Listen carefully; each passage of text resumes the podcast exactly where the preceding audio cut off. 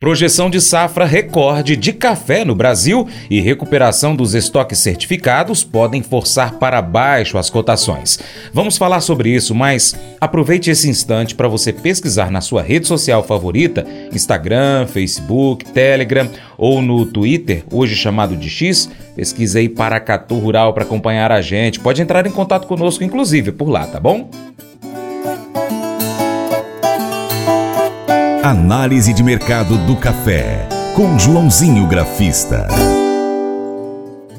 A Federação dos Cafeicultores do Cerrado realiza nesta quinta-feira, dia 30, cerimônia para apresentar os campeões do 11º Prêmio Região do Cerrado Mineiro. O evento vai reconhecer e premiar os melhores cafés dos 55 municípios que compõem a região, valorizando o esforço dos cafeicultores na produção de cafés de alta qualidade, além de destacar a responsabilidade e rastreabilidade na produção de café e celebrar a safra anual. O 11º Prêmio Região do Cerrado Mineiro teve um recorde histórico de amostras de café inscritas totalizando 500 inscrições, superando os 370 cadastrados no ano passado. Dividido em três categorias, recebeu 242 inscrições na categoria Café Natural, 64 na cereja descascado e 194 na fermentação induzida. Uma das suas principais atrações é o leilão Café Solidário, que permite a aquisição presencial dos melhores cafés nas categorias natural, cereja, descascado e fermentação induzida, com 11 lotes disponíveis dos 60 ranqueados. O evento é voltado para exportadores e empresas interessadas em apoiar a causa solidária, já que 70% do valor arrecadado no leilão será então integralmente doado ao Hospital do Amor de Patrocínio, Minas Gerais que atende pacientes com câncer na região, e aos projetos vencedores do Troféu Escola de Atitude. Uma parte do percentual restante será destinada aos produtores de café responsáveis pelos lotes leiloados. Falando sobre café, vamos ao mercado. O agente autônomo de investimentos, João Santaella Neto, o Joãozinho Grafista, pontua a alta registrada em Nova York na terça-feira, dia 28. Contudo, o dia foi de notícias baixistas com destaque para a projeção da safra recorde para o Brasil e recuperação dos chamados estoques certificados. Olá a todos do programa Diário Rural. Olá a todos do programa Paracatu Rural. Aqui quem fala é João Santana Neto, conhecido há 24 anos como Joãozinho Grafista. Então vamos lá, como foi o mercado do café nos últimos dias, o que a gente tem que esperar aí para os próximos dias. Saiu uma notícia, digamos, no final desta quarta-feira, na minha opinião, extremamente, mas extremamente baixista. Mas vamos lá, vamos ver o que a gente tem primeiro no gráfico do café lá na Bolsa Nova York, contrato março, tá? O dezembro expirou pra, é, na semana passada, ainda tem pouquíssimos contratos, mas é mais para o que a gente chama de entrega. Mas a alta foi expressiva nesta quarta-feira, 400 pontos lá na Bolsa de Nova York, contrato fechando a 173,10 na minha, na minha, na minha opinião, ainda estamos dentro do que a gente chama de range. O que é um range? Então é aquela briga no gráfico entre uma mínima e uma máxima. A mínima é na região de 165 e essa máxima na casa dos 175, 177. Claro que pela alta que o mercado teve nesta quarta, a tendência é de uma boa alta para essa quinta, próximos dias. Só que essa notícia que eu vou comentar já já deverá pressionar o mercado nesta quinta e, na minha opinião, nos próximos dias, tá? Bom, enfim, se romper, aquela análise gráfica a gente fala que se romper busca tanto, se romper busca tanto. Então, quer dizer, a próxima resistência é o que eu falei, no 177, rompendo a próxima resistência psicológica é o 180, depois a gente tem uma briguinha lá no 184, 185,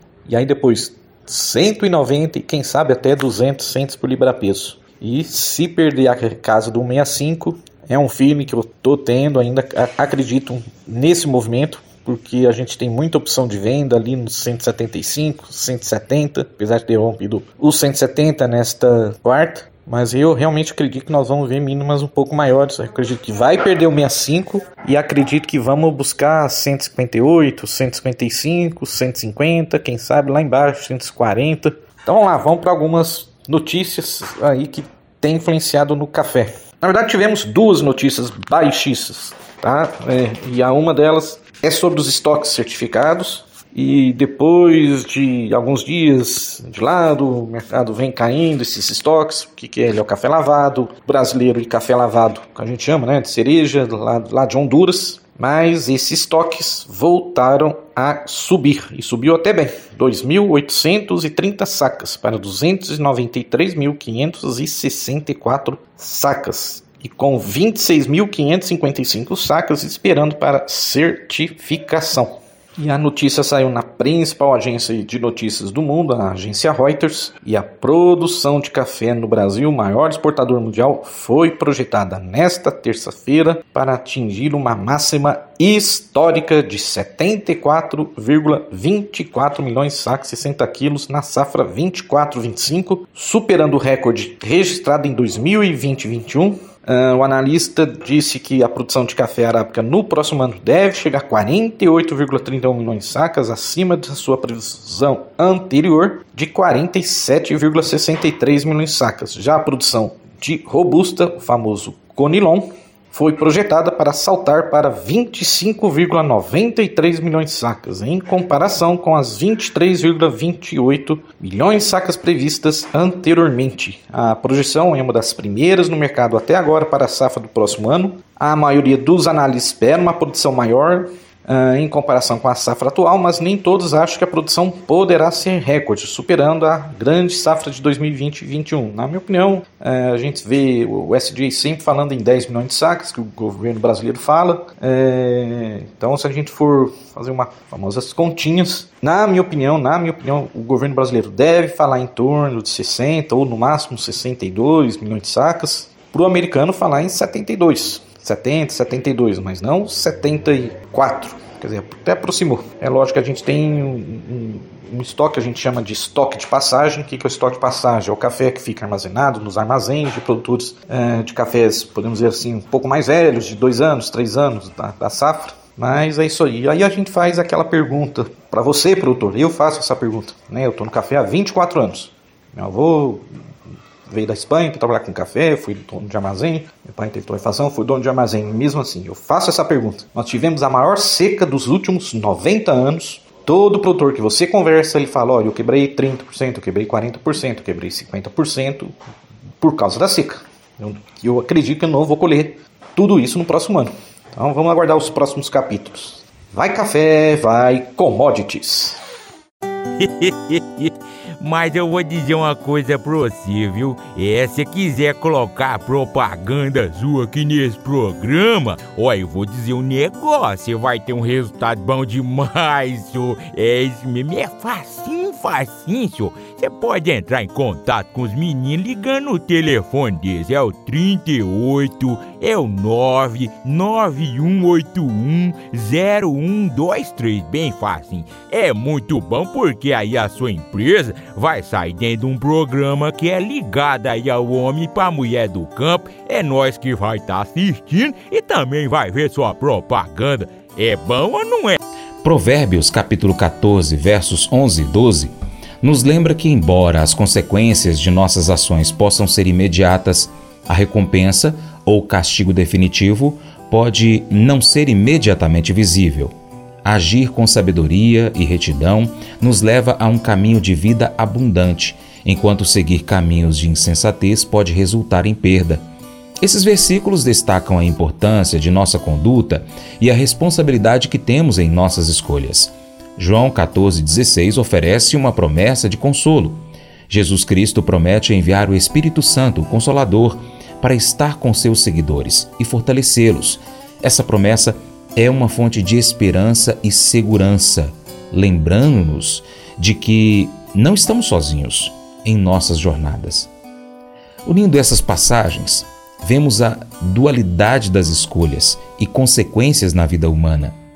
Nossas ações têm implicações e a busca da sabedoria e da retidão é um caminho que nos leva a uma vida cheia de significados. Ao mesmo tempo, a promessa do Espírito Santo nos oferece conforto e apoio em meio aos desafios e incertezas. Esse devocional faz parte do plano de estudos Sabedoria em Provérbios 14 do aplicativo bíblia.com. Muito obrigado pela sua atenção, Deus te abençoe e até o próximo encontro. Tchau, tchau.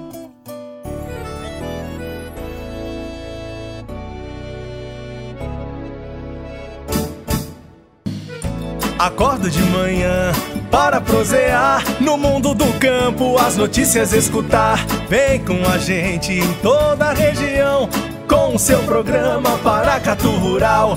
Tem notícias, informação e o mais importante, sua participação. Programa Paracatu Rural. Programa Paracatu Rural.